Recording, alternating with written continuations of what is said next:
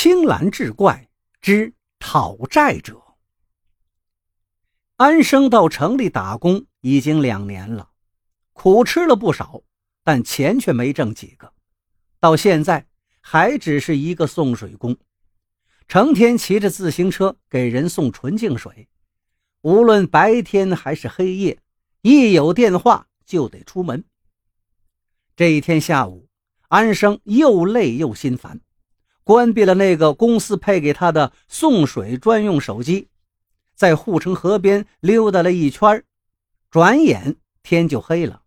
他学进一家小酒馆，要了盘猪头肉和一盘花生米，打了半斤烧刀子，喝起闷酒来。酒馆里的灯有些昏黄，安生并不是这家唯一的酒客，还有一个坐在他对面桌子上。埋着脑袋的中年人，很清瘦，脸前的菜也很少，也只有一盘花生米，酒倒是一大碗，不时的抿上一口，那个情形看起来比安生还要落魄。几口酒下肚，安生越发觉得自己是命运不济，止不住泪水潸然起来。忽然，对面那个喝酒的说话了。所谓借酒浇愁，只能愁上加愁。小伙子，你有什么伤心事啊？安生抬眼看过去，只见他不知什么时候已经回过头来，正两眼炯炯地看着自己。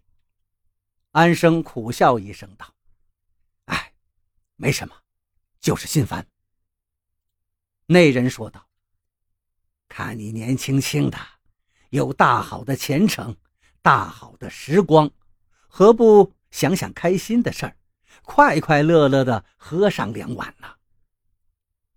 安生来城里两年多了，还是头一回有人这么关心他，心里不由得生出一股暖意，把憋闷在心里的烦恼一股脑的跟这个人倾诉出来。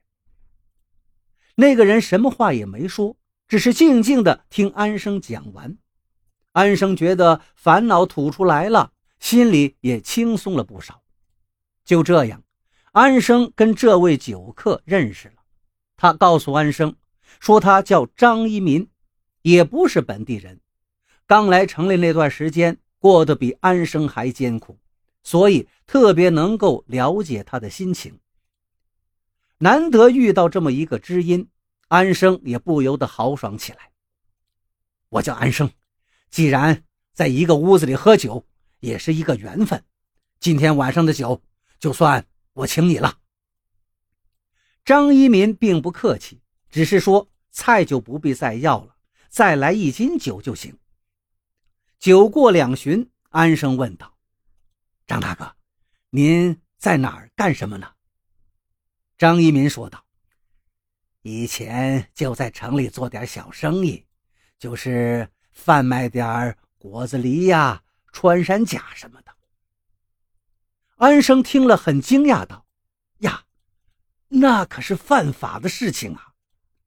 张一民道：“是啊，罪孽深重啊，所以我就不干了。”安生端起酒碗来，敬了张一民一下。张大哥，今后若有什么地方用得着小弟的，只管吩咐就是。都是天涯沦落人嘛。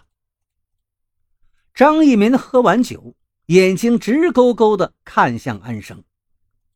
安老弟说的是真的吗？我说的当然是真的。您还真有什么事情吗？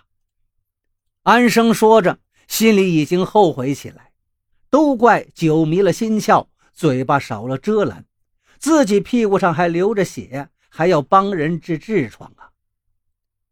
张一民却欣喜的点点头说：“讨债，别人欠了我一笔债，说少也不少，说多也不多。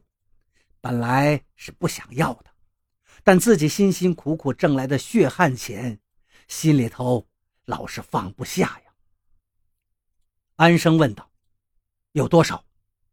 张一民道：“一万五。”如果安老弟能够帮我讨回来，我按照百分之二十的比例付给你酬金。”安生一听，心头一动，想着这两年真没挣什么钱，如果能帮着讨回这笔债，拿到三千块酬金，也算淘到了第一桶黄金呢。